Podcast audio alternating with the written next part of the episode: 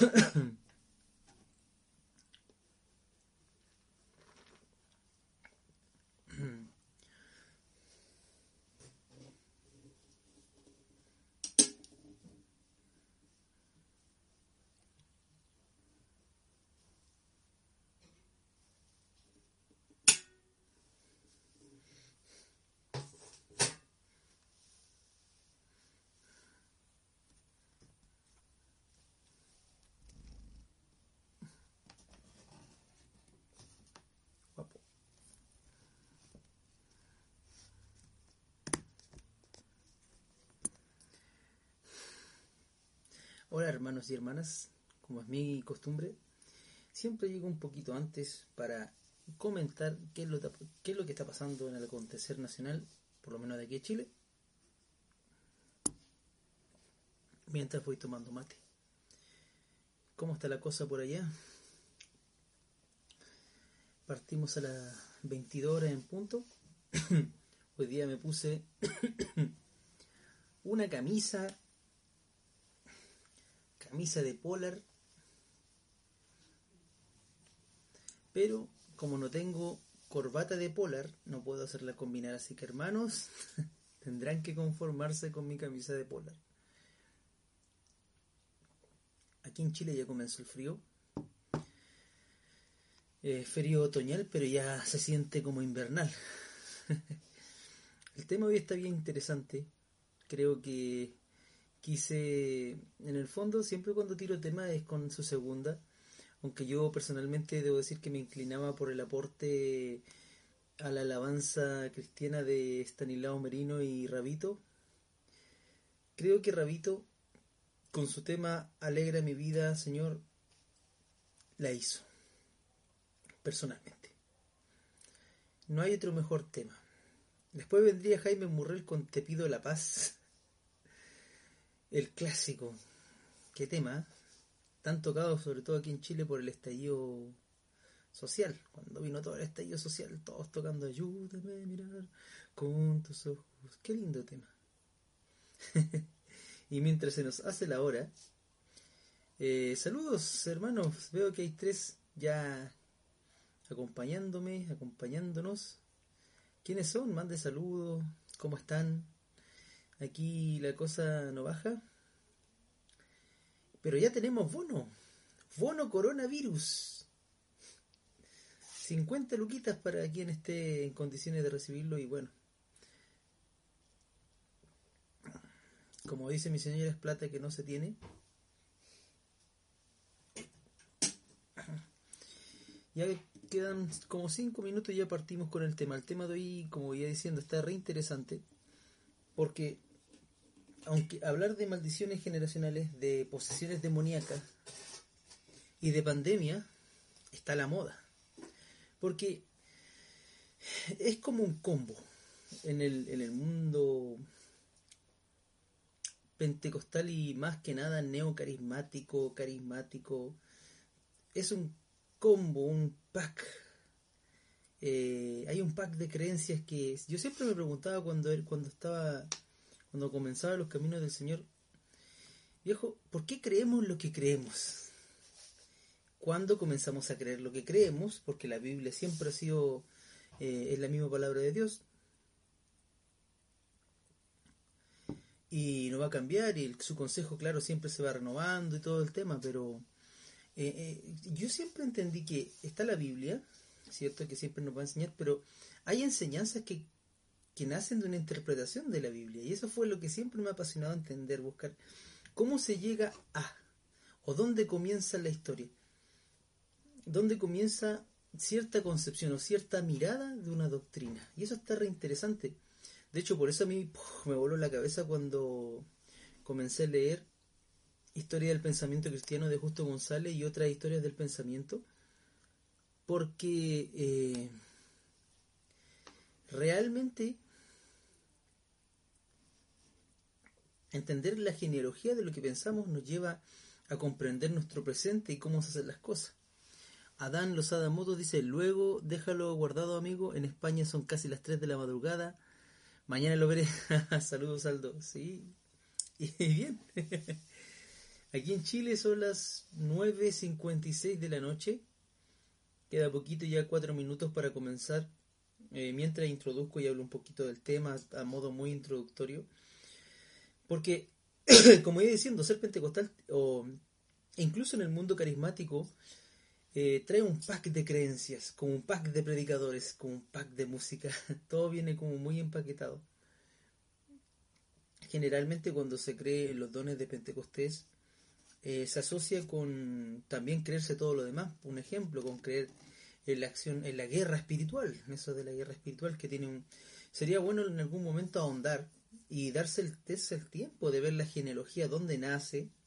Pero básicamente todos estos temas de guerras espirituales por aquí y por acá, eh, nace en, Estados Unidos de manos de ciertas eh, denominaciones de las cuales yo siempre digo, ah, viene una moda nueva, le decía a quién era mi pastor, Ah, sí, ya sé quién la trajo.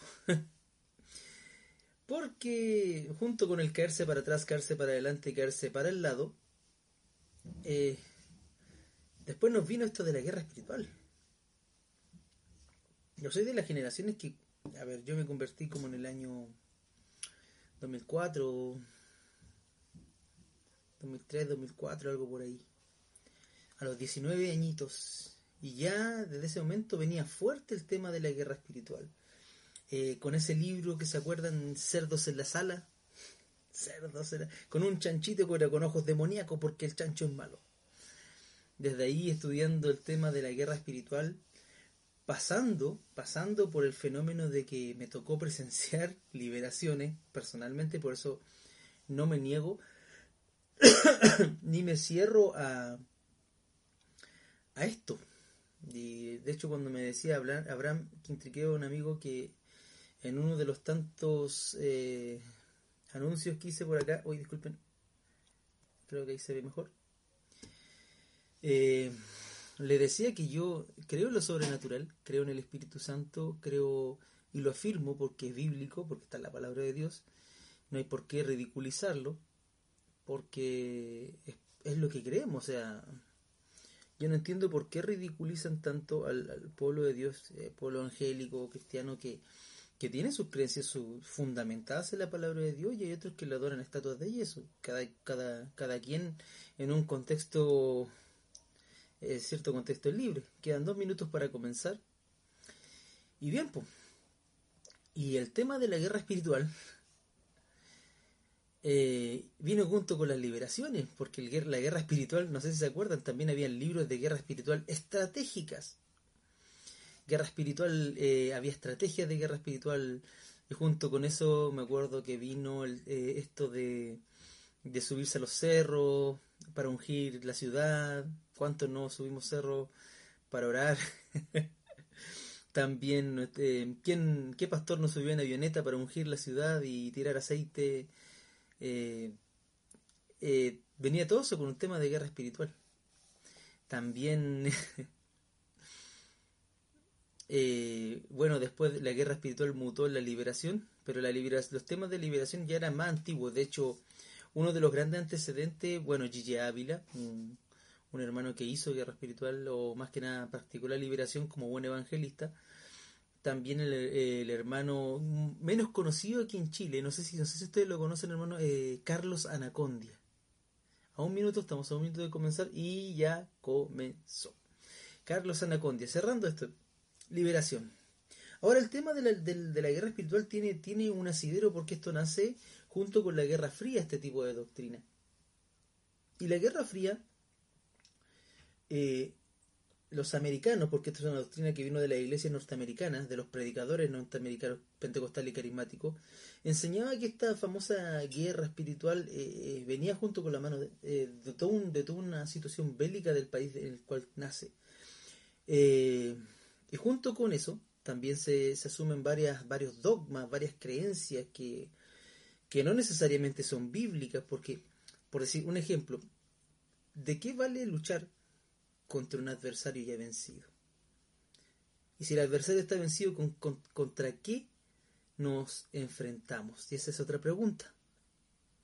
¿Contra qué ¿Y contra qué debemos enfrentarnos de este adversario vencido? Porque Cristo lo venció. Y lo venció en la cruz. ¿Cierto?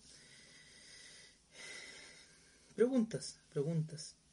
Luego después con la guerra espiritual vinieron los chofares y todo el tema judaico. Yo me acuerdo que compré un chofar una vez en Israel porque había que tocar el chofar, no sabía para qué servía.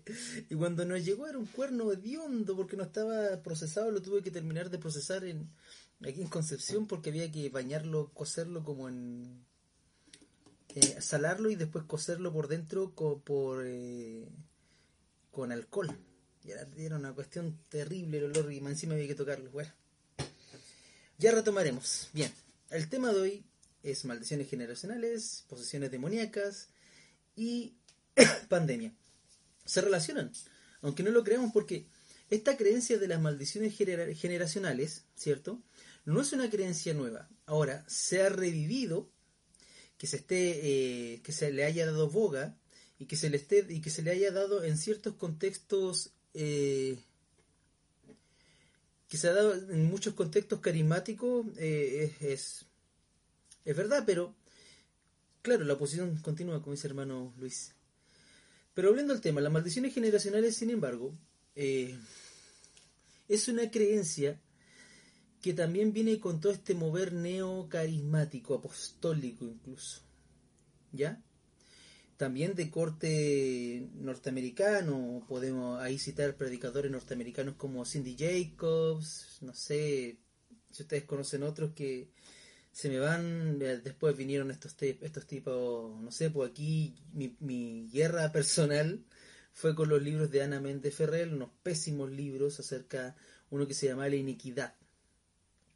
Pésimo, yo iba en segundo año de, de instituto bíblico y me acuerdo, a ver, eh, nuestro, quien era mi pastor, eh, se trajo toda esa onda y había que enseñar los manuales porque había que quebrar maldiciones. Y siempre me llamó la atención esto de por qué quebrar lo que las, por qué buscar limpiar lo que la sangre de Cristo ya limpia. ¿Por qué buscar vencer lo que Cristo ya había vencido? Y esto es interrogante interesante porque esto nos hará desarrollar este camino para entender que son las maldiciones generacionales, a grosso modo, creo que me enfocaré un poquito más, después veremos un poco la qué es este tema de las posesiones demoníacas, ¿será, será posible que un cristiano eh, sea poseído por, por uno de estos bicharracos chamicos, le decía quien, la pastora Ana, y, veamos cómo esto se relaciona con la visión común que tienen hoy en día muchas iglesias con respecto a esta pandemia. Y bueno, como le iba diciendo, este tema de las maldiciones generacionales podría decirlo es como el CrossFit. Ay, tú me dirás, ¿por qué como el CrossFit? Porque, mira, los chicos que generalmente son zorrones, chicos bien o quienes están metidos en el CrossFit, eh, se meten en un sistema de, ejercicio donde usan eh, pesas rusas, eh, hacen alterofilia, saltan, usan caminadoras, todo el tema todo extremo con un programa, pero eso no es nada nuevo. Eso, eso es un sistema de ejercicio que entre, entre alemanes y soviéticos. Dice la escritura que no hay nada nuevo bajo el sol, solamente que el CrossFit ahora te lo vende, te lo embolsa, te lo actualiza obviamente para la, para la época de hoy y te lo vende como algo nuevo, algo novedoso, algo nunca te visto es CrossFit y tú puedes tenerlo, por cierto, pero si te puedes certificar como un como un eh, entrenador certificado de CrossFit. Lo mismo pasa con las maldiciones generacionales. Esta concepción en el pueblo hebreo eh, no es nueva no es nueva. Y, el problema con este tema de, las maldiciones generacionales es, siempre el, equilibrio entre la responsabilidad humana y el hecho del mal. Porque el mal existe, lo afirmamos, ser cristiano, ser conservador es creer que el mal existe, creer que el diablo existe y, todo su, ejército que, que hacen oposición a la obra de Dios. Ahora, el tema es cómo, cuándo, por qué y en qué condiciones. sobre este tema la, teología sistemática ha hablado bastante y es bastante interesante y, sugiero comenzar estudiando la sistemática para tener una noción, así a grosso modo, de lo que vendría siendo eh, el mal. Volviendo al tema de las maldiciones generacionales, ¿por qué, ¿por qué cito esto? Porque el ser humano está hecho para exculparse de su propia, de su propia obra. Partimos un ejemplo con Génesis 3, cuando, cuando eh, escribe Moisés en el Génesis que, que fue Adán quien culpó a Eva, ¿cierto? Cuando fue confrontado por Dios por su pecado, ¿cierto? Y Eva, ¿qué hizo? Culpó a la serpiente. Y vamos a ver que vamos a ver cómo esto va tomando cierta cierta cierta lógica actual y cómo se ve hoy en día esta esta pseudo doctrina de las maldiciones generacionales. Obviamente también entre tanto esto le iré eh, dando algunos tips, algunos materiales que puedan ustedes acceder gratuitamente y algunos predicadores, por decir el, pastor Carlos Molina, de, en su serie de predicaciones que se llama eh, Mercaderes, Mercaderes de la Unción, que se las recomiendo, es un pastor pentecostal. Él sigue una corriente dentro del, del, pentecostalismo que es la palabra de fe que yo no comparto, pero en todo lo demás este hermano tiene una, un estudio bastante interesante, bastante completo. Bien, esto, esta gente que cree en las maldiciones generacionales parte haciendo una, una, una mala interpretación de Éxodo capítulo 20, ¿cierto? Eh, donde como, como parte de, los diez mandamientos, o lo que se dice en hebreo, las, diez palabras, al Aseret Adibrot, eh, que recibió Moisés en el Sinaí, ¿cierto? Dice, no adorarás ni servirás porque yo el Señor tu Dios soy Dios celoso, que castigo la iniquidad, iniquidad. Anotemos eso.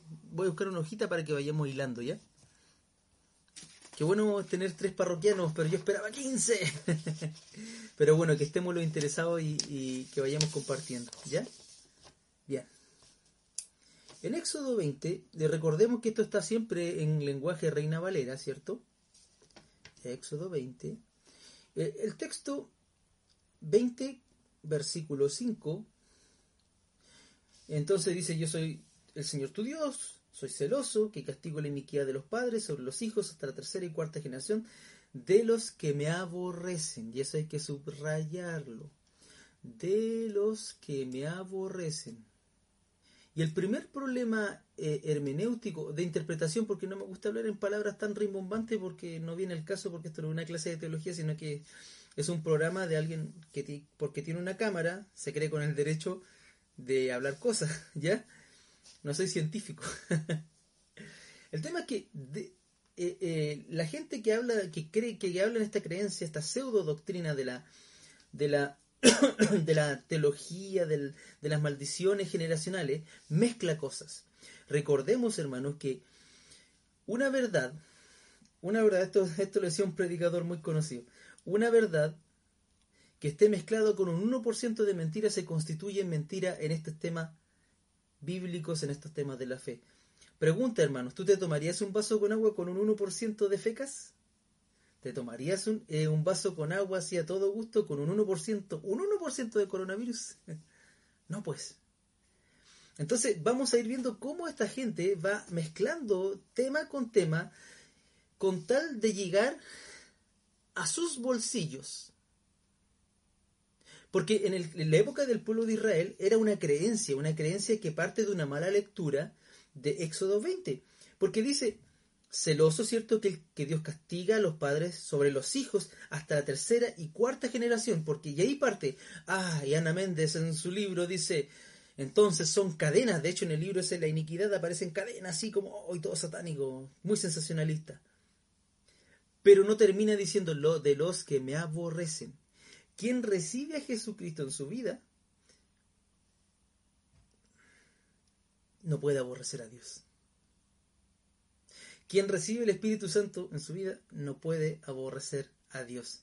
Y de hecho esto es una palabra, es una, es una dictamen, es ley en el Antiguo Testamento, pero es una ley que viene a advertir una condición a denunciar y a dar y a penalizar una actitud, una forma de vida de, aborrecer a Dios, pero no necesariamente tiene que ser eh, aplicada a todos.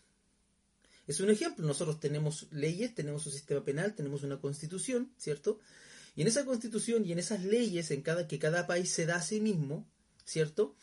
Eh, hay, penal, hay penalizaciones sobre, un ejemplo, Em, el, asesinato. Y se tipifica por varios tipos de asesinato, ¿cierto? Eso lo entendemos. El problema es que eso está para penalizar a los asesinos, no todo el pueblo.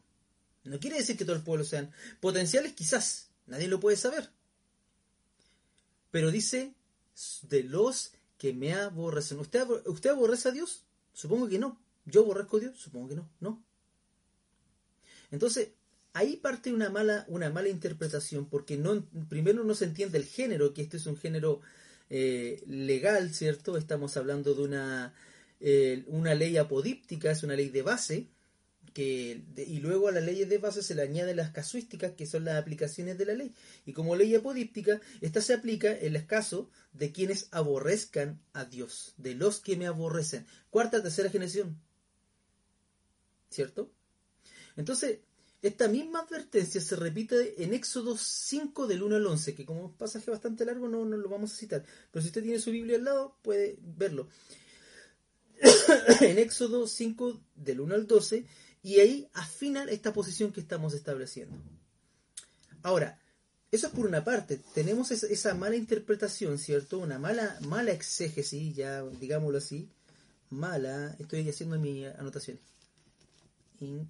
interpretación. Pero tenemos otro fenómeno que recién ahora, con la psicología social, con las ciencias sociales, con todo lo que el hombre, tengamos, entendamos, eh, chiquillos, parroquianos, que el cerebro humano es el último órgano que se está investigando. De hecho, de ahí nace la neurociencia. De hecho, antes de, eh, eh, de la psiquiatría, propiamente tal, no existía el, cerebro como órgano principal. Era casi un misterio. Y Freud le da una explicación, ¿cierto?, de la psicología desde, desde otro misterio. ¿Y qué quiero ir con esto? los fenómenos del alma, del espíritu, ¿cierto? Son fenómenos que deben ser investigados, pero... Eh, y como hay muchos puntos oscuros, puntos negros, hay gente que se toma de esa ignorancia para establecer pseudo doctrinas. Y repito, hermanos, ¿hacia dónde, finalmente, hacia dónde se, se este tipo de, de pseudo doctrinas de, de las maldiciones generacionales, hacia dónde apuntan? Hacia su bolsillo, hacia mi bolsillo. ¿Cierto? Entonces, un ejemplo, les voy a dar un ejemplo, hermano. Un padre de familia alcohólico, mi abuelo era alcohólico. Eh, falleció, de hecho, por, por, esa, por esa adicción. Ahora, este hombre tuvo varios hijos e hijas, ¿cierto? Que, que, cambiaba, porque generalmente los borrachos cambian cuando eh, cambian su carácter, cuando se emborrachan, de hecho, de esa ley de por qué se emborrachan, ¿cierto? ¿Eso significa necesariamente que los hijos serán borrachos? Eso necesariamente significa que los hijos tendrán una cadena de maldición porque y tienes que romperla. Y tienes que romperla. Recordemos que la Umbanda y en las, religiones africanas, afro, afro y afro, afrocubana, afrobrasilera, se ve mucho esto de la quiebra de la quiebra de la, de la maldición, que tú tienes un santo arriba y que, y que, te, y que te tienes que quebrar ese vínculo. De hecho, aquí una vez vino una coreana que... No me pondré atrás. vino una coreana aquí a Huelpen y esa coreana eh, vino a predicarnos, pues ella tenía una visión espiritual y llegamos toda la iglesia eh, pentecostales, queríamos saber la revelación, y claro, y, nos decía ella que tenía visiones de que cuando una persona era alcohólica, ella tenía una botella arriba de la cabeza y que le estaba dando cosas, que le estaba dando vueltas. Y cuando fumaba le salía humo por todos los poros. Y finalmente pidió como dos o tres ofrendas y se fue. Bien, volvamos a este ejemplo del padre alcohólico. No necesariamente aquí hay una cadena de maldición o un vínculo de maldición, etc., ni iniquidad. Iniquidad es sinónimo de pecado. Visita el pecado, la rebelión, hasta la tercera y cuarta generación, pero establecimos que usted y yo no estamos revelándolos delante de Dios, entonces no tendríamos que estar dentro de esto. Primero establecemos que lo que no puede quebrar la sangre de Jesucristo, nada lo puede quebrar. Segundo, ¿usted aborrece a Dios? No. Asumo que no. Quiero asumir que no. Entonces este padre de familia alcohólico genera un contexto. Porque una persona enferma en estos casos también enferma su contexto, eso hay que entenderlo, como también un adicto también enferma a las personas que le rodean porque lo aman, ¿cierto? Pero ven sus acciones y esas personas se llenan en un contexto de angustia y si hay pobreza, está la pobreza, está la deprivación o, o el empobrecimiento, que es una palabra más exacta, todo un contexto, hermanos. Ahora, lo más probable es que los hijos y la esposa de esta persona alcohólica de alguna manera normalicen la violencia y normalicen este, este tipo de abuso y este tipo de adicciones. Y como este tipo de adicciones en estos contextos sociales se normaliza, aquí quiero normalizar, se normaliza, ah, está, ¿se acuerdas tú? Mi tío está curado, ah, mi abuelo ya llegó curado, llevémoslo a la cama, ya va a vomitar, llevémoslo al baño. Y se normaliza, lo que no es normal, porque el ser humano se acostumbra. Y más allá de acostumbrarse, eh, se adapta a lo que no debiera adaptarse. Lo más seguro es que esta conducta normalizada se repita en los hijos, como también que no. Un ejemplo, eh, he conocido a muchas personas que por el ejemplo de su padre no han tocado una botella en su vida. Y no necesariamente son evangélicos, sino que simplemente llegaron a aborrecer esa conducta, porque nunca la normalizaron. Esto no es psicología, necesariamente. Esto no es eh, ciencias humanistas, porque veremos también a medida que vayamos avanzando que cómo la palabra nos va iluminando acerca de estos temas. ¿Ya? Entonces, esto, en este sentido, la maldad que, tiene un padre, porque esto es maldad, ¿cierto? Pecado del alcoholismo, no necesariamente se le va a pegar a los hijos, ni va a quedar una cadena de maldiciones. ¿Saben por qué, por qué siempre voy en contra de esto de las cadenas de maldiciones? ¿Sabes por qué? Porque quien te predica de las cadenas de maldiciones te va, te va a solicitar un pago para que te las rompa. Si es que ya no lo ha hecho. Entonces, vuelvo a decir, quienes predican este tipo de pseudo doctrinas generalmente apuntan a tu bolsillo, no a tu corazón ni a tu salvación. Bien, avanzando. Entonces, ¿qué, sucede? El libro de Deuteronomio eh, nos dice en el capítulo 24, versículo 16, dice, los, los padres no morirán por sus hijos, ni los hijos morirán por sus padres, cada uno morirá por su propio pecado, en el mismo Pentateuco. Si quiere lo puede resaltar porque este, esto está como, de hecho a mí me pasó que cuando me presentaron los libros de Ana Méndez porque yo estaba encargado de un área de educación en la iglesia, en la, mi primera iglesia pentecostal donde yo me formé, donde yo me convertí. Eh, los hijos tienen que lidiar más para no ser borracho como el taita, por citar un ejemplo. sí, es verdad. Vuelvo a citar, en Deuteronomio 24:16 dice, los padres no morirán por sus hijos, es decir, los padres no pagarán la deuda, no pagarán por el pecado, por la transgresión de los hijos. Oye, estamos hablando de una ley muy sabia, chiquillos. El Pentateuco, el, Génesis, Éxodo, Levítico, Deuteronomio, todos los libros, cinco libros de Moisés tienen mucha sabiduría porque si ustedes conocieran, o sea, si ustedes estudian en la época histórica en, la que se desarrollaron, los pueblos alrededor de Israel no tenían este tipo de justicia, era ojo por ojo y diente por diente.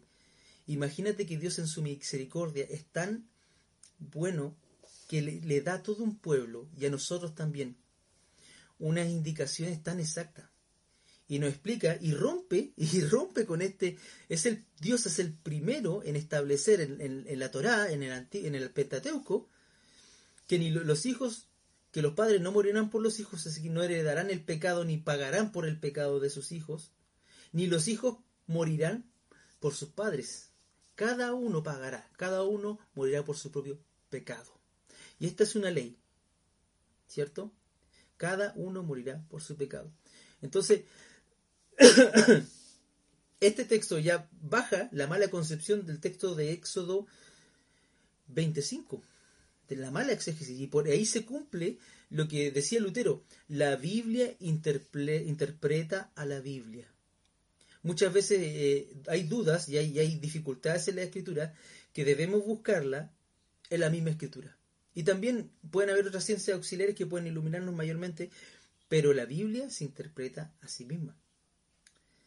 Entonces, basar una enseñanza en, versos mal eh, eh, interpretados es dar mala, mala enseñanza, es más, dar mal alimento espiritual. Mira, en Proverbios, otro texto citado por la gente de este tipo de pseudo doctrinas es Proverbios 26.2, donde dice, eh, en la Reina Valera dice, como el gorrión en su vagar y la golondrina en su vuelo, así la maldición no viene sin causa. Es interesante porque suena, en la Reina Valera dice, como el gorrión en su vagar y la golondrina en su vuelo, Proverbios Proverbio 26.2, así la maldición viene sin causa. Pero aquí es donde tenemos que ir a los originales, o por lo menos una mejor, una, una traducción más clara o, en textos mejores.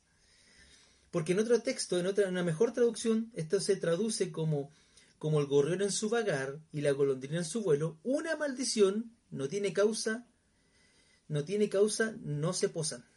Una, maldición que no tiene causa, no se posa. Tiene otro sentido. No, como vuelvo a decir, no podemos basar, hacer doctrinas sobre textos sueltos y sobre todo mal interpretados. Por eso la palabra nos llama a ser como los judíos de Berea.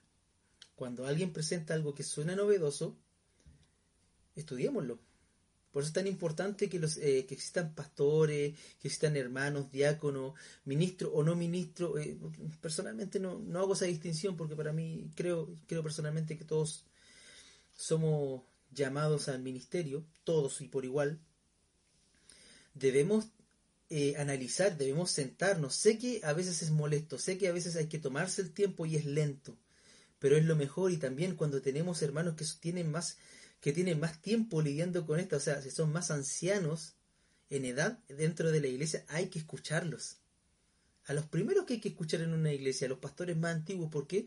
Porque ellos ya tienen tiempo lidiando con herejías, con moda eclesiástica, con música eclesiástica, entonces ya la tienen más clara. Volviendo al tema, entonces vemos que oh, este, siendo este otro texto utilizado por, por esta gente, por esta gente de, la, de, las maldiciones generacionales, la misma palabra mejor traducida lo aclara. Ahora, en el tiempo cuando los judíos fueron deportados a Babilonia, esta actitud o esta creencia, esta, esta creencia popular, hablemos a un nivel de creencias popular. De hecho, hoy en día en Chile, sobre todo, todavía tú vas a los pueblos y hay gente que cree en esto, que dice, ah, le está pasando, que ven una persona como Job que le están pasando desgracia sobre desgracia sobre desgracia, algo hizo. En la Contru, una vez un tío mío que trabaja en la Contru, eh, estaban relatando algunos accidentes y después se hacían la explicación, no, no, no, algo pasó. No, si este habrá hecho alguna maldad. Pero Jesús lo aclara. Bueno, volviendo, no quiero adelantarme. Entonces, en el tiempo que los judíos fueron, fueron eh, deportados a Babilonia, esta, creencia popular floreció. Y, y, aquí es donde vino Ezequiel, el profeta Ezequiel, a aclarar algo, pero que después Jeremías e Isaías también volvieron a pelear contra esta misma creencia.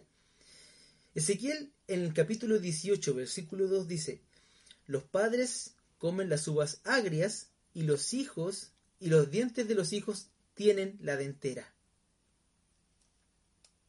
¿Cómo suena? Los padres comen las uvas agrias y los hijos y los dientes de los hijos tienen la dentera, es decir, tienen carie o tienen Ahora, Suena. Suena. Chuta, Ezequiel lo dijo, ¿cierto? Pero a partir del 3 viene lo que dice la declaración de Dios. Vivo yo, declara el Señor Dios, del Ezequiel 18 del 3 al, al 4, ¿cierto? Si eh, al seguir leyendo el pasaje, a eso me refiero, dice, vivo yo, declara el Señor, que no volverán a usar más este proverbio en Israel, todas las almas son mías, tanto el alma del Padre como el alma del Hijo mías son. El alma, el alma que peque, esa morirá. Eso, si lo tiene, si tiene su Biblia en la mano, o sea, chiquillo, queridos parroquianos, nos encontramos con lo mismo. Esta gente de que, que, que, que te predica este tipo de cosas utiliza textos cercenados. Utiliza textos cercenados de manera muy, muy malintencionada. Porque de, eh, hay gente, por decir Méndez, yo tengo entendido que tiene estudios. El mismo Ronnie Chávez, este otro falso apóstol, tiene eh, es, dentista, de profesión dentista.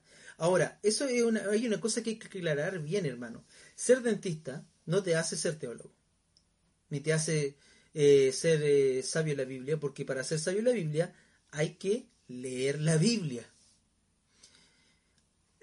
y eso, esa es la palabra que quería usar, hermano Luis, Patricio o Paso Concha. Siendo decir todo el nombre completo, porque hay que dar la, eh, lo que, al César lo que es del César. Disculpen, voy a tomar mi matecito. Que todo esto queda poco si tú vas a comprar mate, oye, queda súper poco. De hecho, ya el café se me fue y ya estoy con mi mano tiritando. Pero bueno, vive el Señor que mientras tengamos agua, algo que comer y mis hijos y mi familia en, salud, no tengo nada más que pedirle a nadie. Volvamos. Entonces, claro, cuando tú lees el, el, pasaje del capítulo 18 de Ezequiel, solamente te quedas con el versículo 2 como los pancitos de vida te vas a quedar con que no, pues si la palabra lo dice, hermano, lo dice claramente. Es decir, que los padres, entonces esto habla maldiciones generacionales, iniquidad, pero ahí es donde tú tienes que decirle el contexto inmediato, siga leyendo, hermano, por favor, siga leyendo. Y ahí es donde el Señor en su misericordia, mediante el profeta Ezequiel, nos dice, vivo yo, declara Dios, el Señor Dios, que no volverán a usar más este proverbio en Israel. ¿Ya? Proverbio. Está, está, está como sabiduría popular, esta sabiduría. Todas las almas son mías, el alma que del Padre, como el alma del Hijo mías, son el alma que peque, esa morirá. Aldo Guamani Hinojosa, bien, saludos del Perú. Saludos, hermano. ¿Ese mate será hierba de la buena? No, no, es, una hierba más cuaternaria como Doña Juanita, una cosa así. La más baratita es la que encontramos nomás. Y de hecho, un tip si quieres que te dure más, sécala al sol y te sirve para otra, para otra, otra ronda más. Avanzando. Ya llegando hoy, para no ser más extenuante con esto de versículos, porque a mí no me gusta ser de esos que pastores o hermanos que pa, versículo, versículo, versículo, versículo, porque finalmente, mira, alguien que está metido como uno así, ah, nos queda maravillado, oh, la mnemotecnia, la memoria que tiene este hermano. Pero los que vienen llegando de pasada no entienden nada, pues y eso es lo que a mí me, me complica, porque mi, mi, mi, corazón siempre ha sido que esto sea entendido de la manera más sencilla por todos y por todas. Bueno, una, llegando al caso ya más a la piedra angular que es Jesucristo. Le preguntaron la ceguera, eh, sobre la ceguera de un hombre. ¿Quién pecó? ¿Este o su familia? Porque los judíos tenían esa creencia, incluso tenía la creencia que eh, se daba la explicación los rabínicos, y esto está en el Talmud, creo que también está en algunos Targum, que son como pequeños comentarios rabínicos, suelto al aire, ¿cierto? mate caliente contra el coronavirus. Decía, y Jesús responde en Juan, en el Evangelio según Juan, capítulo 9, versículo 3, dice, ni este pecó, ni sus padres, sino que está ciego para que las obras de Dios se manifiesten en él. Esto en una mejor traducción, porque en la Reina Valera suena un poco oscuro.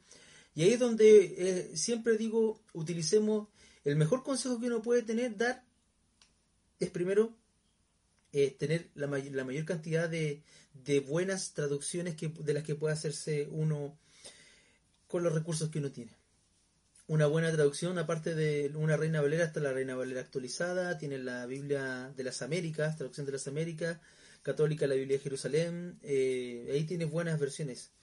Y la Biblia de las Américas no tiene... Disculpen. no, no tengo fiebre, tranquilos. Entonces, buenas traducciones. Entonces, en una buena traducción dice, ni este pecó ni sus padres, sino que que está, que está ciego para que las obras de Dios se manifiesten en él. Y la reina dice para, para que Dios sea glorificado, para que la gloria de Dios. Simple. Y Jesús corta con esto. Porque los judíos tenían esa creencia, que cuando un hombre nacía con alguna eh, capacidad distinta, como decimos ahora, cuando la palabra es eh, un handicap, un, eh, bueno, con alguna condición, un hombre, una mujer, ¿cierto? Nacía con alguna condición, los rabinos decían, ah, este, o pecó el papá, o pecó la mamá, o sus abuelos, y si no, pecó en el vientre. Qué perverso, suena canta calvinista. no, si los hermanos calvinistas no, no, no llegan a tanto, creo. Bien. Y ahí es donde podríamos, yo quisiera terminar con esta área. Porque hoy en día todos cuando hablan del coronavirus están hablando de un, de un juicio. De un juicio. Cuando Jesús nos dice que, bueno, cuando escuchéis rumores de guerra, ¿cierto? Se aproxima, claro. Pero resulta que el hambre, la peste, la guerra, los rumores de guerra, es parte de la historia humana. Mientras la humanidad siga estando sin la redención del Mesías en Jesucristo, sin la redención en Cristo, esto seguirá pasando. esto seguirá pasando. No esperemos algo mejor de un mundo caído. Pero hablar en estos tiempos de juicio divino con, el tema de esta pandemia es, hasta irresponsable. Porque eh, quizás puede ser, sin embargo, hay cosas que Dios ha reservado en su, en su, en su sabiduría y no podemos explicar lo que Dios tiene, lo que Dios hace. Simplemente podemos contemplarlo, podemos contemplar a Dios. Entonces, se dice que desde que se aprobó el tema de las leyes de homosexualidad, del aborto y todo este tema, que en Chile creo que eh, no está tan, tan claro esa, esa, esa, discusión, nos han venido todas estas cosas de manera así, en parte en juicio.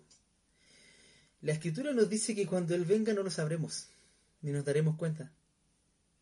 Nos da cierta, cierta lucecilla y nos dice velad. Pero no nos dice dar al mundo más tristeza de la que ya posee. Porque esta condición ya es triste, hermanos y hermanas. Y no somos quien para subirnos a la cátedra de Cristo menos a la cátedra de Pedro, a la cátedra de cualquier, me refiero a subirnos en el puesto de, para anunciar un juicio, si no es por el Espíritu Santo. Siempre me abro porque yo creo, creo en las profecías, creo en el Espíritu Santo, creo en lo sobrenatural, pero también creo lo siguiente, que si estos fueran al nivel y al ritmo que te, que te lo de lo que te sacan los profetas todos los días, a cada rato, en cada momento, en cada culto, no sería profecía, hermanos. Podremos hablar de profecías contemporáneas, pero eso podría dar para otra conversación. Y ahora estamos hablando de las maldiciones generacionales. ¿Qué opinan? Voy a tomar un tiempecito para recargar mi, mi mate con agüita. ¿Qué opinan ustedes sobre este tema de las maldiciones generacionales? Chiquillos, miren, y, y, generalmente los que engancharon más con este tema de los neo, con esto del tema de las maldiciones generacionales son iglesias que no tienen una doctrina bien definida que no tienen las cosas tan, o sea, me refiero a una línea teológica, una línea doctrinal bien definida, porque esto en, iglesias como, no sé, pues iglesia metodista pentecostal no, no prendió tanto como en una iglesia carismática o neocarismática que no tiene una doctrina definida, sino que depende de lo que dice el líder, de la revelación, entre comillas, de la iluminación de un pastor. Por eso yo siempre personalmente llamo a desconfiar de esas comunidades donde todo depende de, un, de una personalista, porque eso siempre huele como a secta. ¿En qué diferencia una secta de una comunidad? Es que en la comunidad todo se reparte equitativamente y nadie tiene poder sobre nadie. Sin embargo, en estas comunidades que creen en este tema de, las maldiciones generacionales, generalmente estas se utilizan para tomar control y poder sobre otras personas.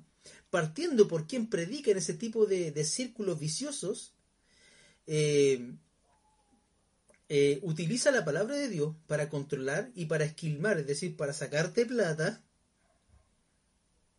todo lo que pueda. Salud. Por otra parte, aquí hay que ver dos cosas. Primero, la maldición, eh, no hay maldición que, que la sangre de Cristo no pueda romper. Y si la sangre de Cristo no es capaz de romper todos tus pecados, todo lo que tú traes de atrás, la historia con tu familia, nada lo va a poder hacer. Ahora hay que especificar. Y es aquí donde nosotros debemos ser sabios. Si tú has padecido alguna adicción, que fue mi caso en un tiempo de mi vida oscuro, tienes que entender que eso te va a seguir por toda la vida. Y es mejor que no te acerques. Por eso Jesucristo dice, huid, o sea, resistid. Santiago, me acuerdo. Y él, resistir al diablo, y él huirá de vosotros. Hay que aprender a resistir. Hola, Pablo Estete, saludo hermano. El hermano Aldo dice, recién me conecto y quizás no escuché todo, pero quisiera saber qué opinas sobre Éxodo 20, sobre la maldición hasta la cuarta generación. Hermano, a ver, cortita, cortita y apretadita, como se decía en el ejército. Le voy a invitar, le voy a dar dos citas, dos citas clave. Ya yo creo que todos los que estamos acá, hace rato ya lo sabemos. Eh, léase el final de Éxodo 5, porque dice hasta la tercera y cuarta generación de los que me aborrecen. Pregunta, ¿usted aborrece al Señor? ¿Quién crea en el Señor Jesucristo puede aborrecerle a Dios? De los que me aborrecen. Así termina la, esa. Entonces, no va. Es una mala exégesis que hacen esta, este tipo de, de pseudo doctrina. Ya, pero avancemos, avancemos, avancemos.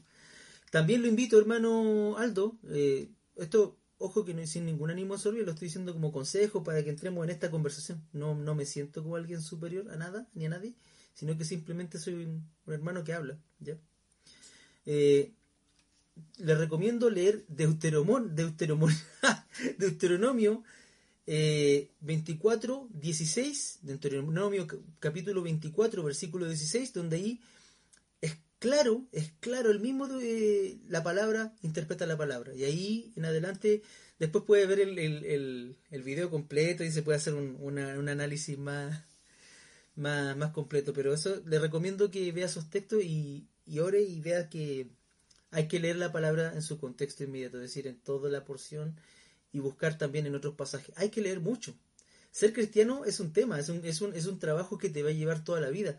A mí me llama la atención porque los que se hacen judíos mesiánicos se meten en un círculo donde tienen que hacer la conversión, tienen que estar como varios años, tienen que aprender hebreo, después terminan circuncidándose, después de, circuncidándose, de circuncidarse, que la mayoría se hacen judío ortodoxo o, o judío eh, terminan haciendo la mikvé y la mikvé tiene que ser que es como un bautismo donde se limpian de su viejo hombre o de ya dejan de ser eh, gentiles y pasan a ser eh, no sé pues judíos y eso tiene que ser aprobado por un Beit Din. El Beit Din es como un consejo rabínico que diga ah tú eres judío sin embargo el cristianismo ha sido tan reducido por la falta del estudio de la, de la doctrina y, del, y de la historia del cristianismo, Deuteronomio, es que eh, no entendemos que la gente dice, muchos cristianos quieren hacerse judíos cuando no saben que hacerse cristiano es una labor que no te va a llevar un año ni diez años, te va a llevar toda la vida a aprender,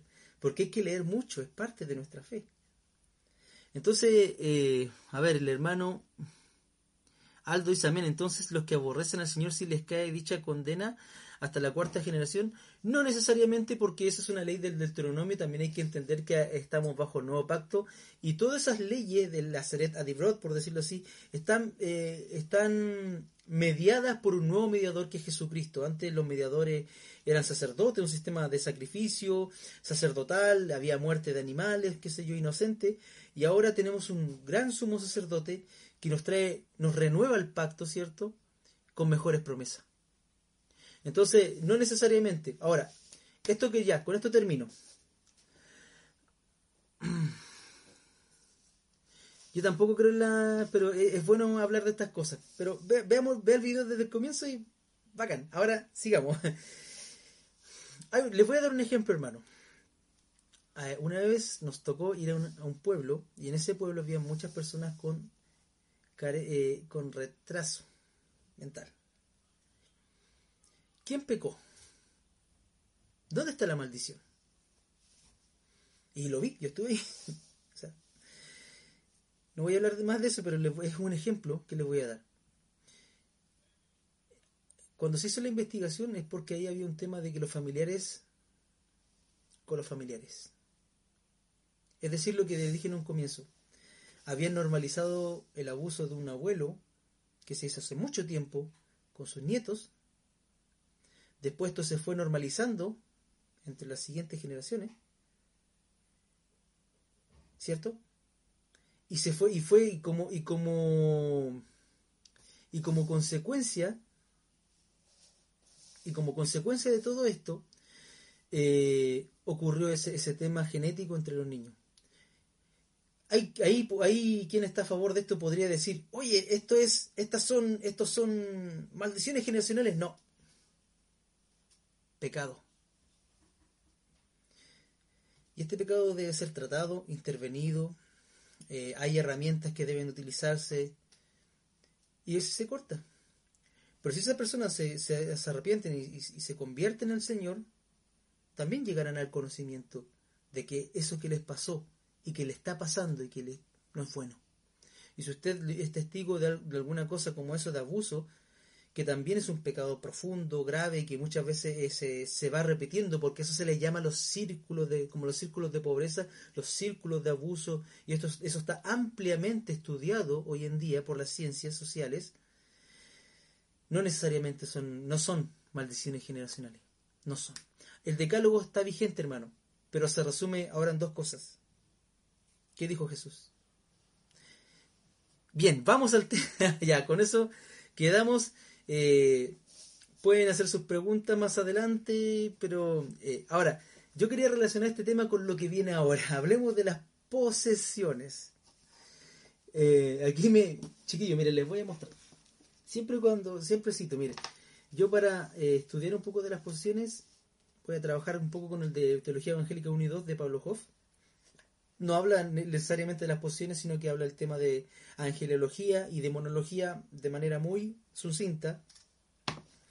Eh, Mayer Perman, en su teología bíblica y sistemática, trata el tema de la angelología. Ojo que la angelología tiene que ver con la, la parte de la doctrina de la teología que trata a los ángeles, ¿cierto? Los ángeles son los siervos de Dios que Dios creó, ¿cierto?, para su servicio y su adoración perpetua, ¿cierto?, y su servicio perpetuo. Eh, los demonios fueron esa parte que se rebelaron junto con Satanás eh, y se fueron con él y fueron expulsados de la presencia de Dios. La demonología es un área de la, de la angelología, no puede ser un área independiente de la angelología porque los demonios son, y esta clase de mal, de, de agentes del mal, son eh, son básicamente creación de Dios. Y lo quieran o no, hacen la voluntad de Dios porque nada puede estar fuera de la voluntad de Dios. Bien, y en este también se toma el tema de manera bastante sucinta, pero bien bíblico y como siempre digo, Perman, ese texto es, de introducción. También de la teología sistemática en perspectiva pentecostal de Stanley Horton también aparece algo bastante más desde nuestra perspectiva pentecostal interesantísimo. Esto es como para hacer un pequeño paper y escribirlo, porque eh, de repente el tiempo que tenemos eh, aquí en cámara no, se puede dar tan extenso porque aburre a muchos. Y el otro que les recomiendo, Fundamentos de Teología Pentecostal, este es de, de Guy Dufresne y Nathaniel y Van Cleef. Básicamente son tres, son varios autores. Y este es como que pertenece más de, este este era más de la Asamblea de Dios, oficialmente. Y este es más desde la escuela de la iglesia eh, de la iglesia eh, cuadrangular, del pentecostal, del evangelio cuadrangular. Si usted tiene alguna otra mejor, sugiéramelo y si, y si me envía una, mejor todavía. Bien, ahora, hagamos, afinemos el tema. ¿Ya? Porque la demonología, propiamente tal la que conocemos popularmente, es la demonología medieval, chiquillo. Y, y, todo lo que pensamos y creemos de, lo, de, lo, de los demonios, y de, incluso de los ángeles, está en las obras de, Donatello, de Miguel Ángel, y toda mi vida que pensé que los ángeles eran eran esos seres a potito pelado, esos niñitos a potito pelado así eh, con, con, alitas. Revoloteando de un lado para otro, pero cuando te lees la escritura te, te encuentras con una descripción de ángeles que no va por ahí la cosa.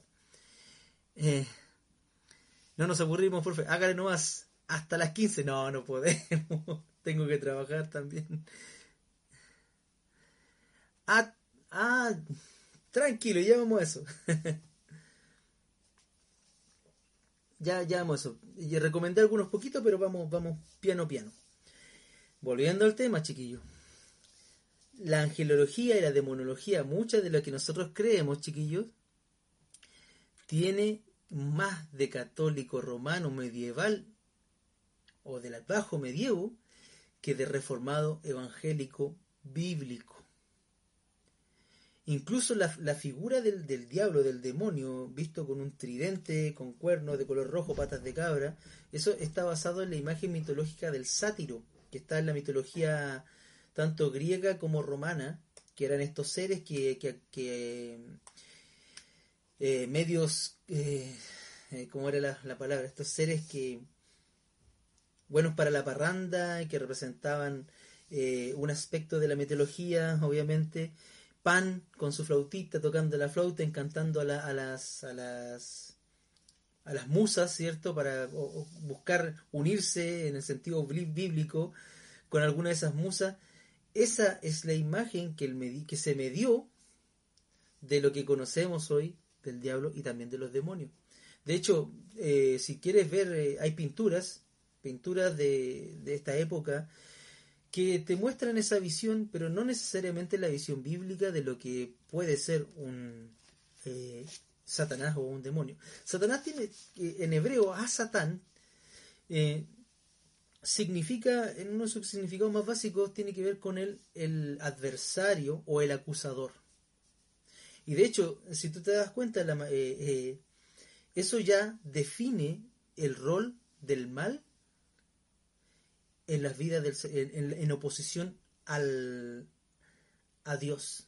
Ahora, la pregunta es, porque el tema de la guerra espiritual también ha distorsionado mucho este, esta, este tema, lo ha visto como una lucha, una lucha dualista, donde hay dos potencias en plena pugna, está la potencia de Dios y está la potencia del diablo, cuando no es así. Porque el diablo fue vencido en la cruz del Calvario. Y estamos luchando contra un enemigo vencido y debilitado. El hermano Daniel Betancourt dice, el comentario del contexto cultural de la Biblia del Antiguo Testamento hace énfasis en la responsabilidad como grupo, una unidad corporativa, solidaridad corporativa. En el antiguo eh, cercano oriente, una persona eh, encontraba su identidad dentro de un grupo como en un clan familiar. básicamente, en consecuencia, la conducta individual no podía ser considerada aisladamente del grupo. Cuando había pecado era toda una familia. Todos los miembros compartían la responsabilidad. Este concepto es conocido como identidad corporativa. Claro, eso atendiendo a lo anterior, el concepto de identidad corporativa, lo cual no necesariamente se habla de, un, de una maldición generacional.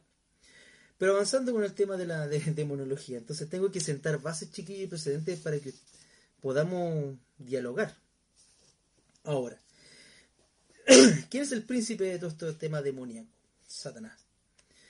Eh, hay relatos que, que de alguna manera voy a obviar porque quiero llegar a un, a un diálogo entre ustedes, porque es importante también lo que ustedes están aportando, como este hermano eh, Daniel Betancourt que sabe bastante y el hermano que lee mucho y siempre les recomiendo hacer este ejercicio. El tema es que, ¿qué rol entonces cumplen, cumplen los demonios? La, escuela liberal, Bart decía que el tema de Satanás, de los demonios, es que era, era un tema que estaba claro presente en la escritura, pero que carecía de ontología. ¿Qué es la palabra ontología? Tiene que ver con...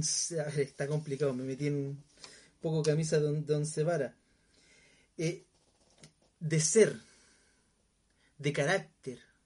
La ontología es la parte de la filosofía que estudia el ser, ¿cierto?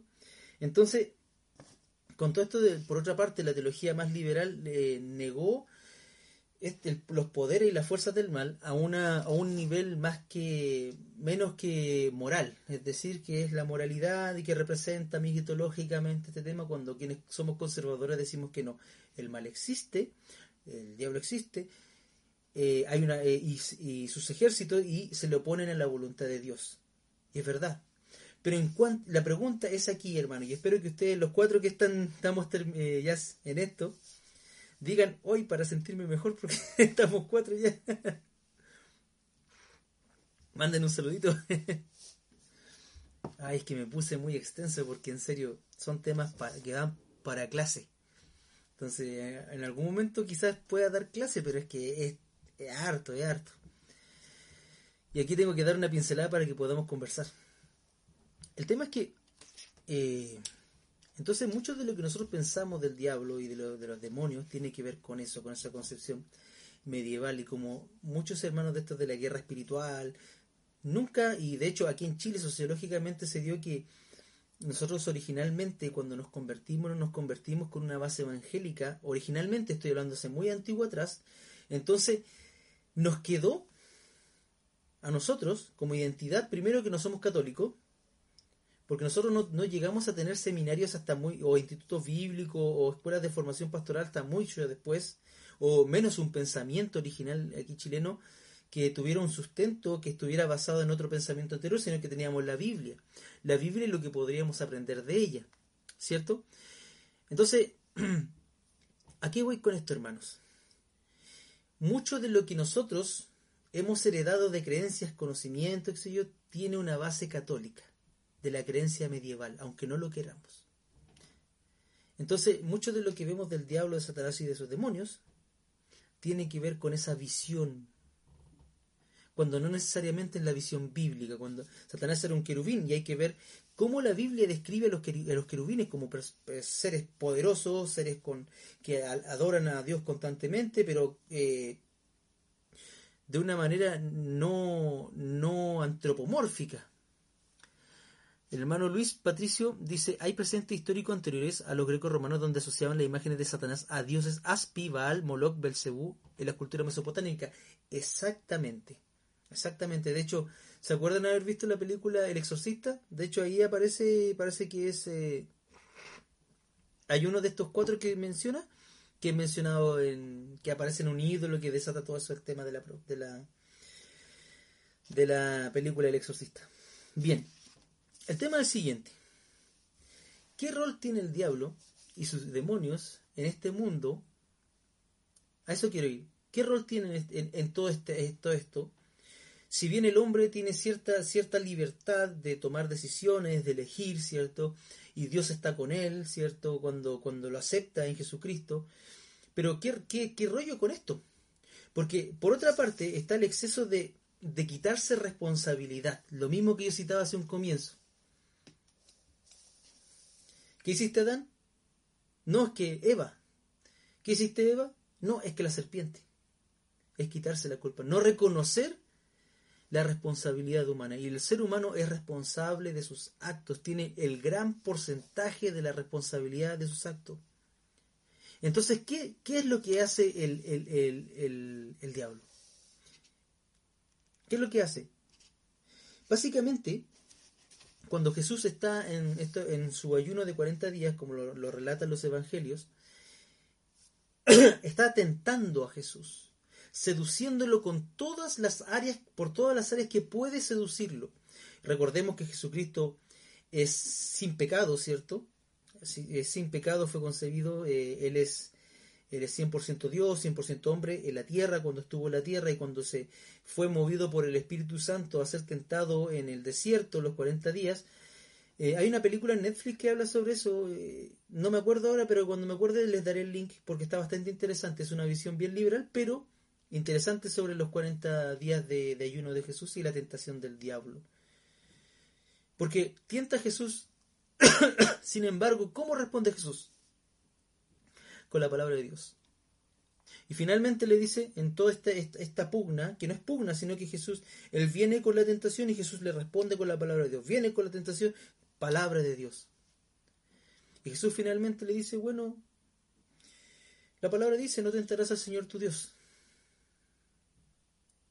Entonces, vemos que el rol en ese, en ese texto es más, que, es más seductor, es más tentador que otra cosa, porque finalmente quien, como decimos aquí en Chile, quien pisa el palito es usted y yo.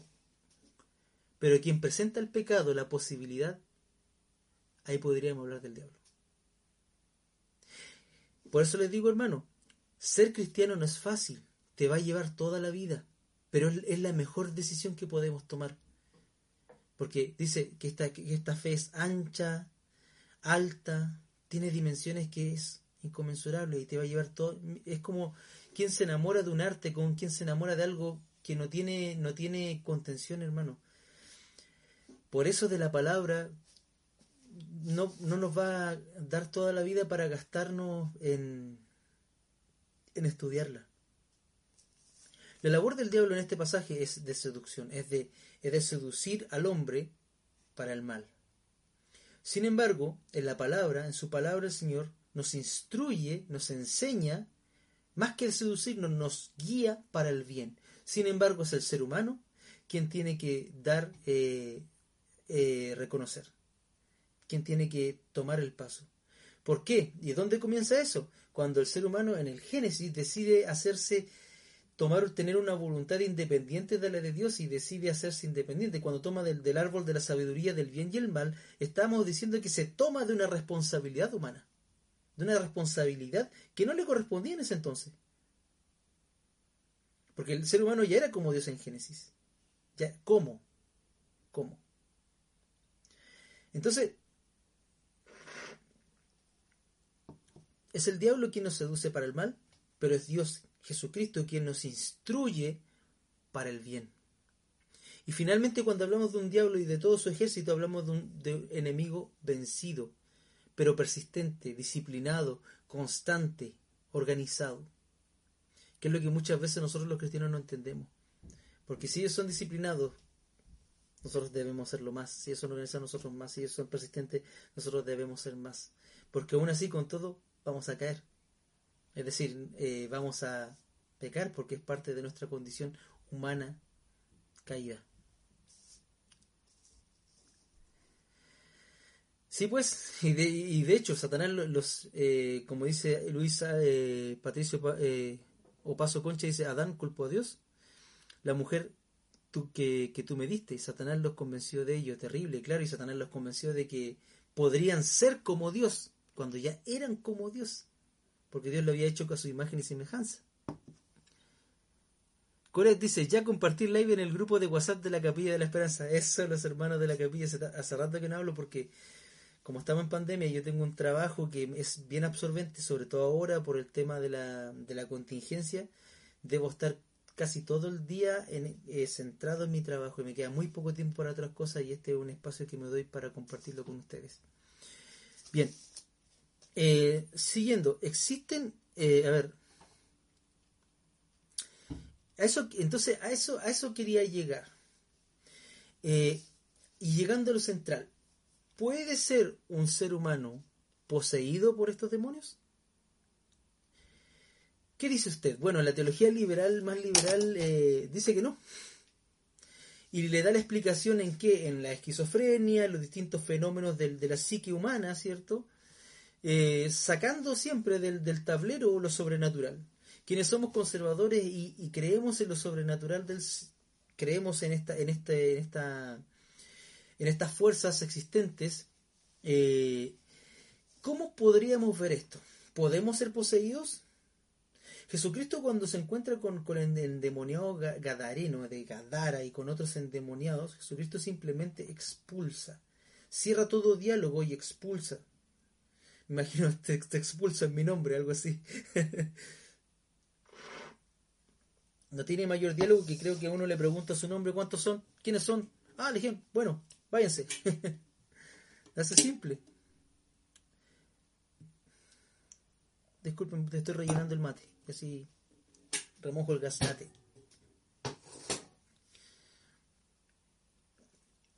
Daré pocos casos, pero puede ser un cristiano poseído. Muchos se toman del ejemplo de, Pedro cuando Jesús, cuando Pedro le dice, eh, cuando Jesús dice que es necesario que, que, a él lo crucifiquen, da una anunciación de su propia muerte.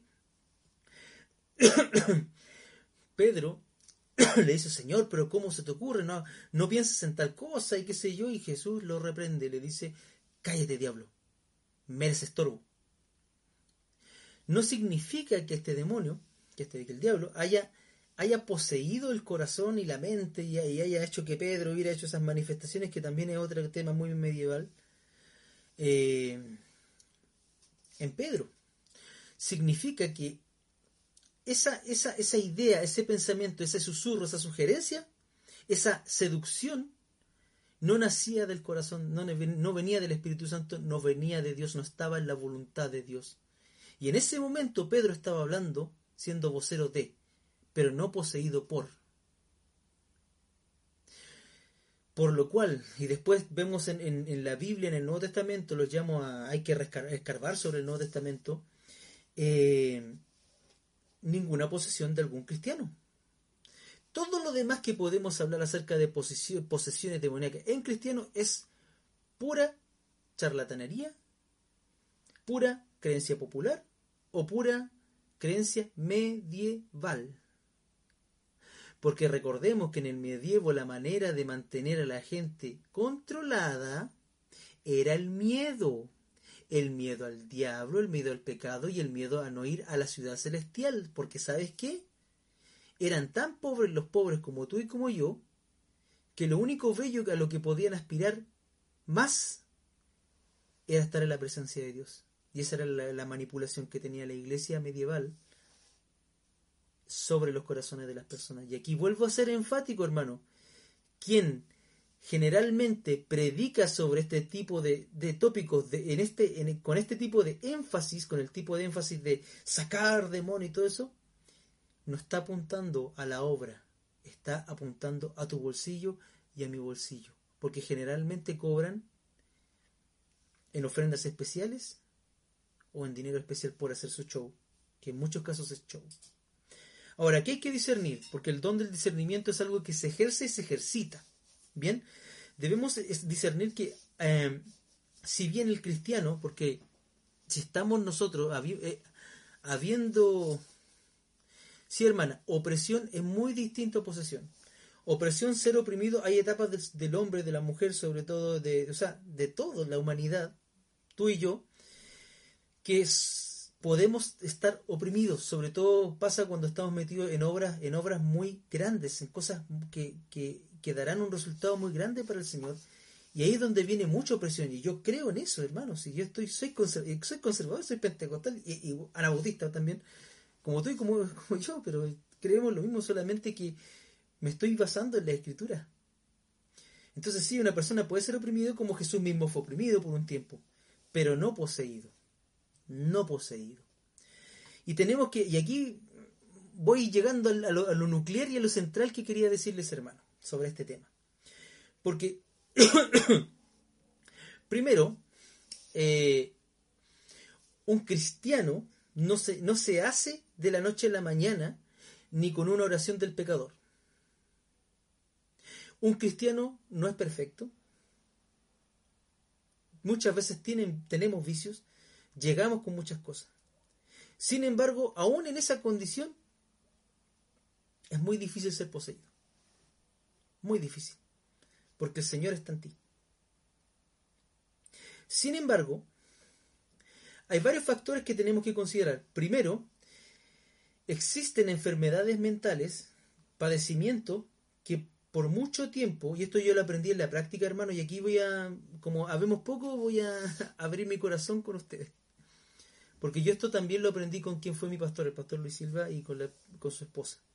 Porque yo estuve en muchas liberaciones, estuve, estuve en lugares con donde se, se me manifestó, donde antes de, de una vez me invitaron a una liberación en la casa de una supuesta hermana de una niña de, una edad de adolescente y va a sonar creepy pero les voy a contar lo que pasó eh, fuimos yo llevaba muy poco tiempo de, de convertido y exacto pero déjame contar mi testimonio hermano para terminar y si Daniel tú tienes las mejores aportaciones hay que aportar y está bueno tu aportación, pero espera. Entonces llegamos a ese lugar y efectivamente hacía frío. Y estábamos en una época de calor y en esa casa hacía mucho frío. Segundo, ¿qué sucede? En, la pared, una de las paredes de esa casa habían dibujos. Pero una pared, te estoy hablando de una pared completa hecha con dibujos de caras de personas. Y cuando llegamos a esta, esta niña, nos muestra así, nos señala ese, y nos dice, este dibujo eres tú. Y nosotros ah, éramos, me acuerdo, cuatro en ese grupo. Y no sé por qué me metí a esa cuestión, en serio, no sé por qué me metí. Fui. Fui. Y empezamos a orar, pues yo, y yo decía, pero hermano, ¿qué hago? ¿Qué hago? ¿Qué hago? No, había un pastor, el pastor, y mi pastor, no era el pastor Luis, era otro pastor, un pastor amigo, me decía, no, hay que orar, yo lloro y ustedes eh, oran, oren, oren. Ya, pues nos pusimos a orar, y loco, perdonen que, que sea así tan coloquial, pero se empieza a prender la tele, y se empieza a prender la radio, pero con música así cuático, o sea, muy, muy fuerte. Esas cosas se desconectan Está, seguimos orando, seguimos orando, seguimos orando. Y hermano, yo estuve ahí. Se vuelve a prender la radio con música más fuerte todavía. Seguimos orando, seguimos orando, seguimos orando. Eh, el pastor seguía adelante orando por la persona. Más que nada imponiendo manos, pero desde, desde lejos, no así como la película El Exorcista. Y finalmente se calmó la cosa. La niña en un momento tuvo paz se habían ido esa, eh, luego con el tiempo se fueron yendo ciertas cosas, pero después se descubrió que la niña en sí ya tenía esquizofrenia. Entonces ahí se mezclaron dos cosas. Y aquí voy concluyendo un poco con el tema.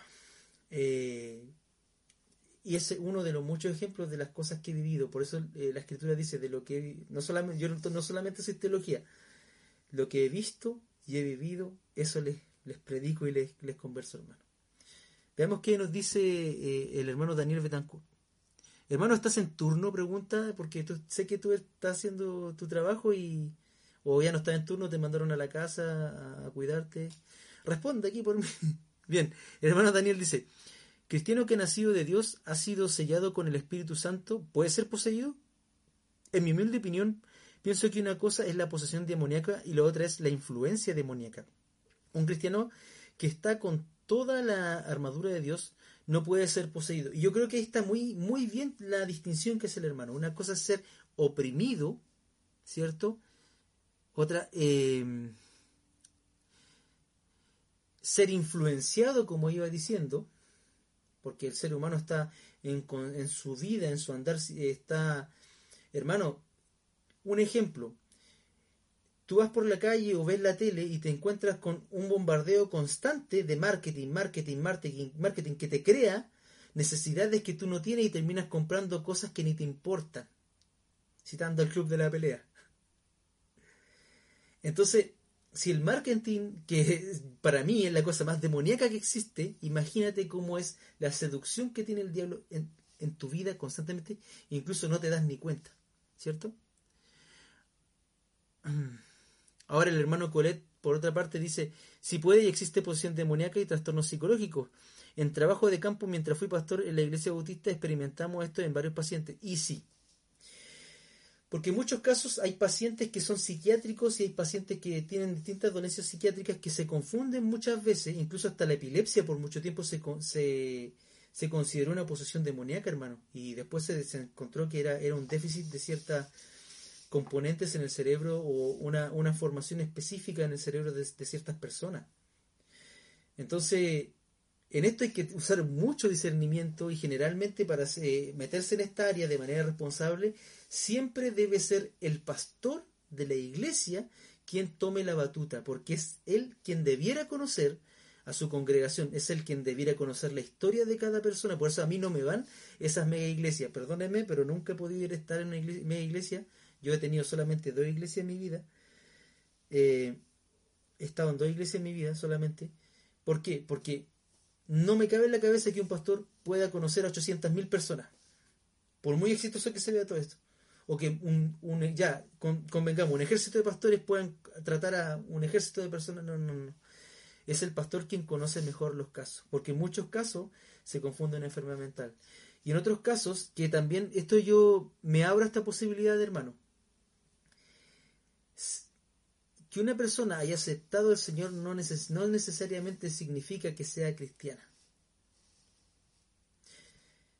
Suena fuerte. A tomar mate por eso. Ya estamos, somos tres, así que podemos hablar más íntimo, que nadie lo sabrá.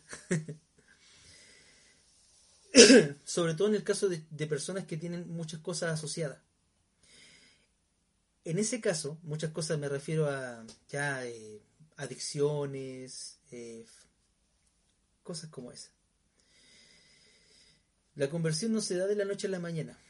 De hecho, Wesley, en su experiencia, él recibió una conversión después de haber sido toda su vida anglicano.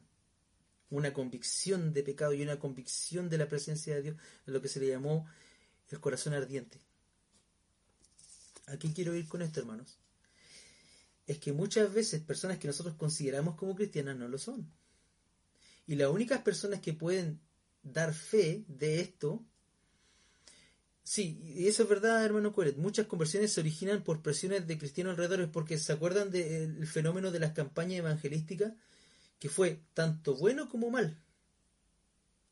¿Por qué? Porque Billy Graham, antes de morir, siempre dijo que ojalá un 1% de las personas que reunieron en sus, en sus congresos, en sus grandes convocatorias, se hubieran convertido, porque las cifras no son muy, muy alentadoras con el ministerio de Billy Graham en ese aspecto se reunían 5.000, 10.000 personas en, en un estadio, pero muy pocas de esas llegaban a la iglesia.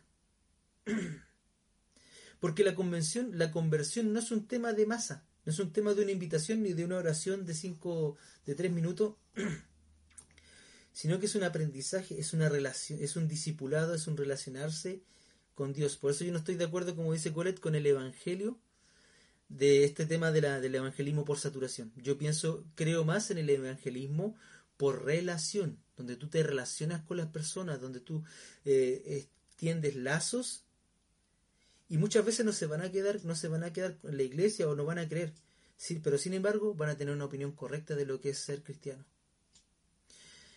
Eh, Luis Patricio nos dice, a la luz de la Sagrada Escritura, ¿existe patrón o ritual de liberación? Lo otro, ¿la práctica del exorcismo es correcta?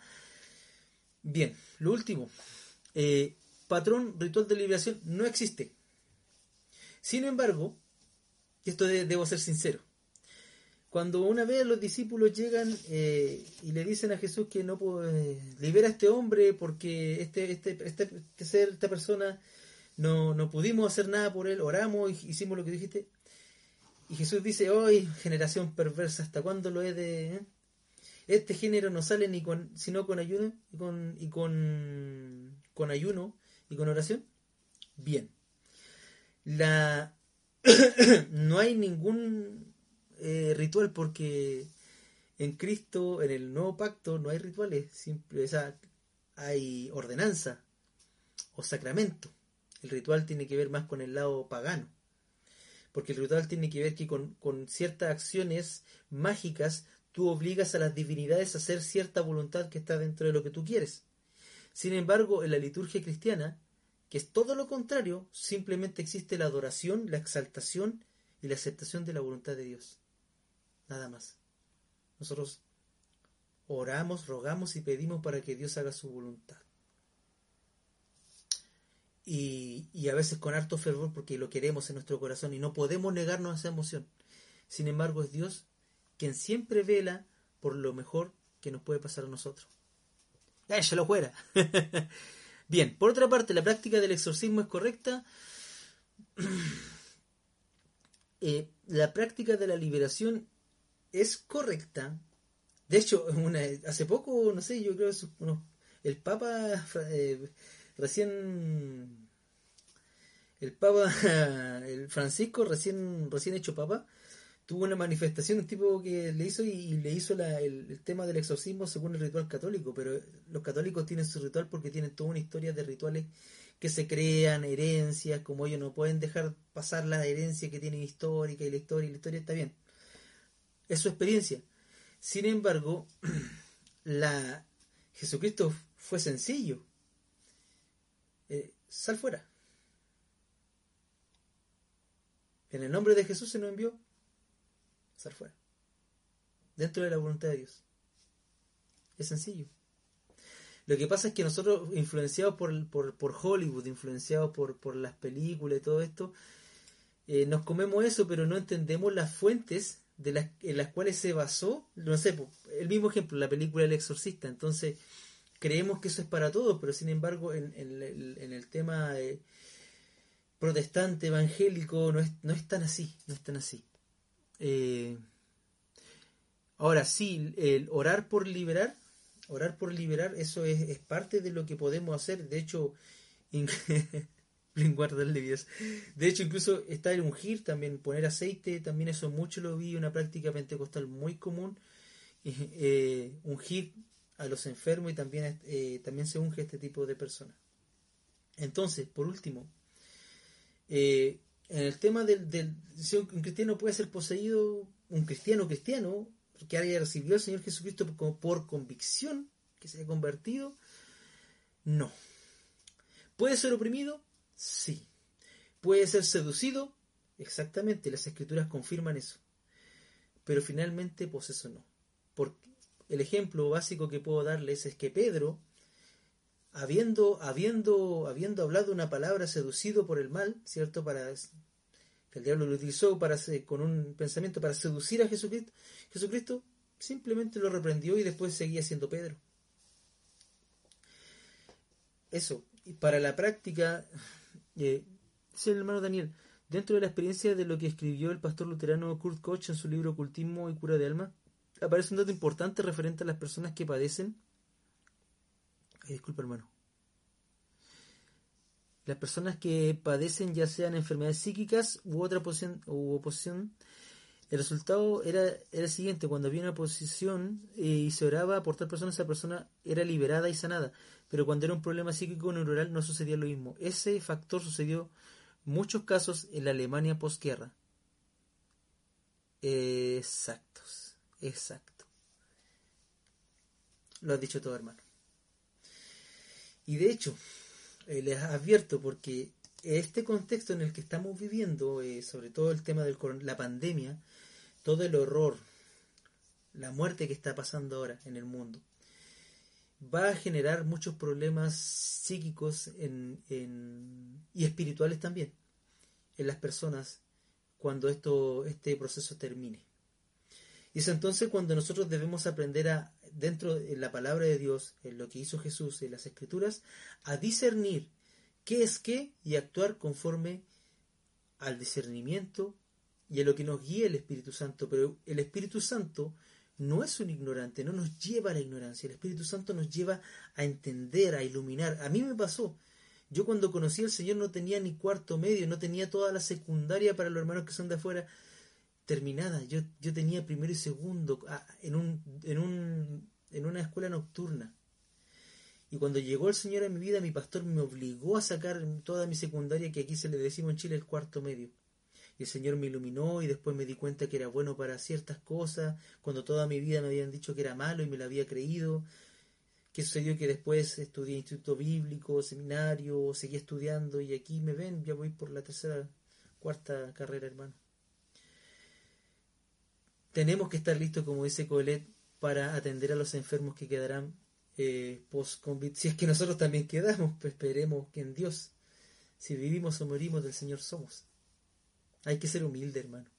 Pienso yo, eso yo. Por eso a mí me cuesta ser de esos predicadores. ¡Uh, aleluya, hermano!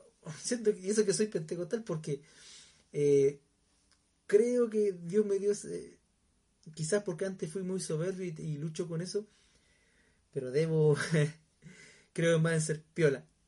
Más, más de arrodillarme ante el Señor. Bueno, hermanos, ¿qué piensa usted? ¿Un cristiano puede o no puede ser poseído? porque esto es lo que ha expuesto este hombre, este hermano, hermano Cristian. ¿Y qué piensa usted? La idea es generar, no dar respuestas unívocas, no dar eh, cosas totalizantes, sino que dar datos, dar eh, citas, dar fuentes para que usted busque la escritura y se enamore de la escritura y, sea usted más sabio, no yo más sabio, ni más famoso porque no me importa, lo que me importa es que como comunidad, como cristianos todos, nos ayudemos y, aprendamos más de la palabra. Usted, si usted necesita o quiere corregirme, por favor, siéntase libre aquí en la caja de comentarios. Eh, por favor. Y si quiere opinar, también hágalo y hagamos de esto una comunidad hablante, orante y pensante. Bueno, Vuelvo a recomendar recomendaciones de libritos. Bien, Teología Evangélica tomo 1 y 2. Vuelvo a recomendar en la sección, mucho de lo que hablé es acerca del tema de los demonios y todo esto. Eh, teología en el área de la, de la angelología es de. De hecho, aquí en la página 400. En el capítulo 17, 393 eh, aparece el, tema de los espíritus malignos, Satanás y los ángeles caídos. Se lo recomiendo, es una introducción. Es una introducción para... No puede ser, los que fingen es por capricho o algo quieren. Sí, hay harto que finge, sí, pero eso es, material. Es material para... De hecho, algún día deberíamos hablar de psicología pastoral. ¿Cómo estás, Coelet, para hablar de eso? Eh, porque hay harto paño. Porque ese, ese eh, es lo que menos se habla en el mundo, en nuestro mundillo pentecostalillo. es lo menos que se habla de psicología pastoral, pero es algo re importante. Bien, les recomiendo capítulo 17, Teología Evangélica 1 y 2. Eh, eh, Wayne Gruden también tiene algo, pero Wayne Gruden es como es cesacionista. Mmm, eh, en cuanto al tema de las maldiciones generacionales, les recomiendo la serie de predicaciones que se llaman Los Mercaderes de la Unción del pastor Carlos Molina de la iglesia, parece que se, llama Iglesia Nueva Vida, donde en ese parece que todavía está en YouTube y lo puede encontrar en otras plataformas como iVoox, ¿cierto? Eh, les recomiendo esa serie de sermones porque son varios sermones donde el hermano habla de todos estos temas como yo lo estoy hablando, pero en profundidad, porque ahí él hace un estudio de su congregación como debiéramos hacerlo nosotros los pastores. Hace un estudio de la congregación, eh, se da el tiempo, se da dos horas una conferencia y los hermanos van a, su iglesia porque en el video sale tomando notas. De hecho, las bancas deberían ser reformadas porque las bancas deberían tener un área donde uno pudiera tomar sus notitas y aprender. y Porque eso se trata de aprender de, de lo que el Señor está hablando entre nosotros e incluso tomar notas para después conversarlo eh, con el pastor o con los demás hermanos. Eh, más, más libros católicos no, no me gustan porque tienen mucho de mitología, tienen mucho de... no les recomiendo. Eh, les recomiendo, hermano, hermano, a ver, disculpen. Hermano Daniel Betancourt, ese libro, este libro del, del pastor luterano, yo sé que los hermanos luteranos, los pastores luteranos han escrito bastante sobre ese tema de una perspectiva bastante equilibrada por favor te pido que nos recomiendes ese libro, que lo pongas aquí en, algún link, por último para Amazon, o si lo tienes en otro formato, podrías compartirlo. Porque está interesante ver distintas visiones, distintas opciones. También les voy a pedir que tengan cuidado porque mucho, eh, mucho literatura basura, debo decirle, mucha literatura en el mundo evangélico, que es literatura basura en cuanto y y sensacionalista en cuanto al tema, estos temas espirituales y temas teológicos, bíblicos, entonces siempre van a resaltar lo que da un sensacionalismo, el, amarillismo evangélico, que no estamos libres de, ese, de, esa, de esa categoría de demonios tampoco. Eh, eso cuando quedamos de esa generación que íbamos a tomar nota del sermón del sermón dominical. Bien. Eso pues mi hermano. Es todo cuanto puedo compartir con ustedes, la conversación que hay entre ustedes y después si quieren seguimos por la caja de comentarios. Ya no me queda mucha mucha garganta y ahora tengo que estudiar porque estudio trabajo social.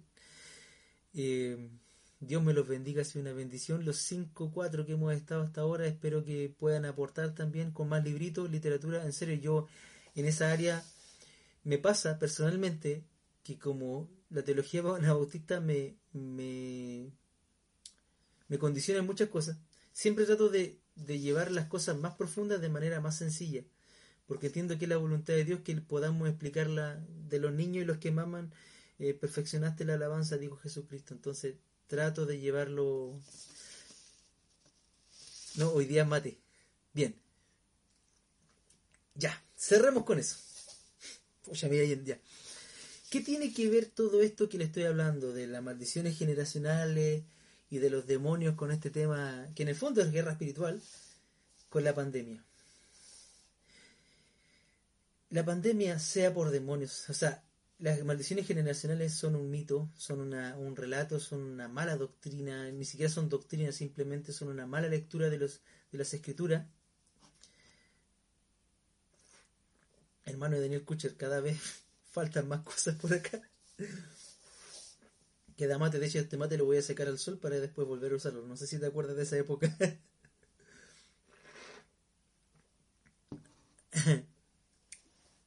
Bien, volviendo al tema. Entonces, si es por maldición generacional de que Dios no ha maldecido, como naciones, como mundo, por el pecado del mundo, los invito a estudiar los evangelios. Porque veo que en Jesucristo esa no es la voluntad de Dios. Si usted necesita al Dios del Antiguo Testamento, hágase musulmán, hágase judío. Pero en Jesucristo, eh, y le recomiendo ver la película La cabaña, o leer el libro La cabaña, y ahí usted entenderá. Sé que es de un autor no cristiano, no tan cristiano y tiene algo de sensacionalismo, pero algo explica y ejemplifica de lo que quiero hablar. Porque la voluntad de Dios es siempre la salvación humana. Por eso soy arminiano. Siempre de continuo es que el ser humano llegue al arrepentimiento. Porque después cuando venga el Mesías, ya no habrá más tiempo. Ya no habrá más tiempo. Entonces, si rumores de guerra, pandemia, lo más seguro es que esta pandemia sea algo más hecho. Y quizás ahí estén las fuerzas del mal. Pero frente a esas fuerzas del mal, el Señor no nos llama a hacer guerra espiritual con aceite tirando, ungiendo los clubes de leones y los clubes masónicos, los clubes gay. No. El Señor nos llama a orar, a resistir, a ser pacientes y a velar. Esa es, la, es lo que nos llama literalmente Jesucristo a hacer en estos tiempos y a dar esperanza. El mundo, en un mundo quebrado, en un mundo sufriente, lo mejor que le podemos dar es esperanza y Jesucristo en Cristo. Entonces, las maldiciones generacionales no es por maldiciones, el Señor no la maldició. De hecho, cuando vino el tema del arca de Noé, recuérdense, hermano, puso un arco iris que nos recuerda que Dios nunca más iba a devastar. Ahora, si a Tim LaHaye le gusta andar vendiendo libritos eh, dejados atrás y si a otros como Dr. File le gusta andar vendiendo cosas que no están en la escritura, bueno, pues cuestión de ello. Pero la escritura, incluso el Apocalipsis, nos invita a tener esperanza en medio de lo que nos pase. No nos llama a trascender, no nos llama a ser intocables ni a ser poderosos porque el Espíritu Santo está en mí, no. Nos llama dentro de la misma vulnerabilidad eh, exacto, lo pastor Soto, dentro de nuestra misma vulnerabilidad humana, porque seguimos siendo humanos, sujeto a todo, incluso a ser seducidos por el mal constantemente, nos llama a ser fuertes y a velar en el Señor. Qué harto tenemos por estudiar la Escritura para entretenernos y aprender y, y aprender también de nuestra familia y de quienes nos aman y amamos. Es esto un tema demoníaco, la segunda parte de lo que les hablé, Quizás. No lo sabemos. No somos Dios. No podemos afirmarlo. Porque una de las cosas que debemos aprender quienes estudiamos Biblia y otros y los que estudian es la humildad de decir no sé. Pero también podemos decir lo que sí sé. Es que Satanás es un y, sus demonios son un enemigo vencido que nos pueden oprimir pero no nos van a vencer si permanecemos en Cristo, porque Cristo venció por nosotros y nos adquirió por el precio de su sangre. Y pase lo que pase, como dice el corito, porque si vivimos para Él vivimos, y si morimos para Él morimos, sea que vivamos o que muramos, somos del Señor, somos del Señor. Entonces, hermanos, esto, en esto se relaciona con el tema de la pandemia. Pilas, permanecer, démonos fuerza y demos esperanza a un mundo sufriente, hermano. En serio. Porque gobernantes injustos siempre van a haber. Porque ricos injustos siempre van a haber. Desigualdades siempre van a haber. Pero todo eso va a terminar cuando venga nuestro Mesías. Y le veremos y le veremos. Así mi hermano, le veremos. Aunque mi carne sea deshecha, con mis ojos veré a mi Dios. me siento, es raro, siento unción. Eso chiquillo. Dios me los bendiga. Humildemente su hermano cristiano. Eso fue.